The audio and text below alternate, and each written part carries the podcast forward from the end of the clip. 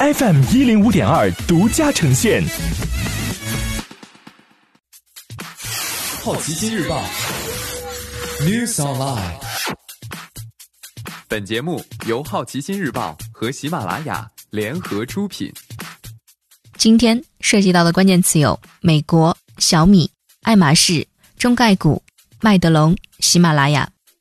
美国一季度四百四十一个 CEO 宣布离职计划为历史新高。根据美国劳动部公布的最新数据，四月十八号结束的那一周，有四百四十万美国人申请失业补助，数字低于一周前的五百二十万，但放在过去仍然是历史记录。自三月中的大规模歇业开始，已经有两千六百万美国人申请失业补助。此次四百四十万人失业，说明首轮两万亿美元的救助计划没能刹住失业潮。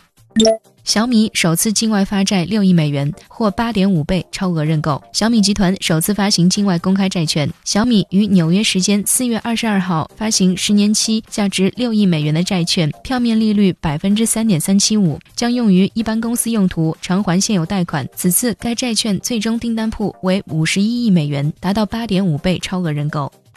爱马仕一季度营收下跌百分之七。爱马仕公布第一季度业绩报告显示，该公司第一季度销售额为十五点一亿欧元，低于上年同期的十六点一亿欧元。按不变汇率计算，收入下降了百分之七点七。目前百分之七十五的品牌门店仍处于关闭状态，只有大中华区和韩国地区的门店开门营业。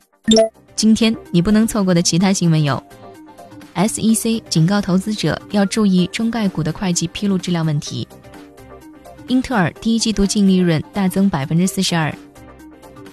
上海出台多项促进汽车消费措施。物美收购麦德龙中国完成股权交割。丰田五月日本国内产量将减半。喜马拉雅与二十六家出版社达成合作，发布有声图书馆计划。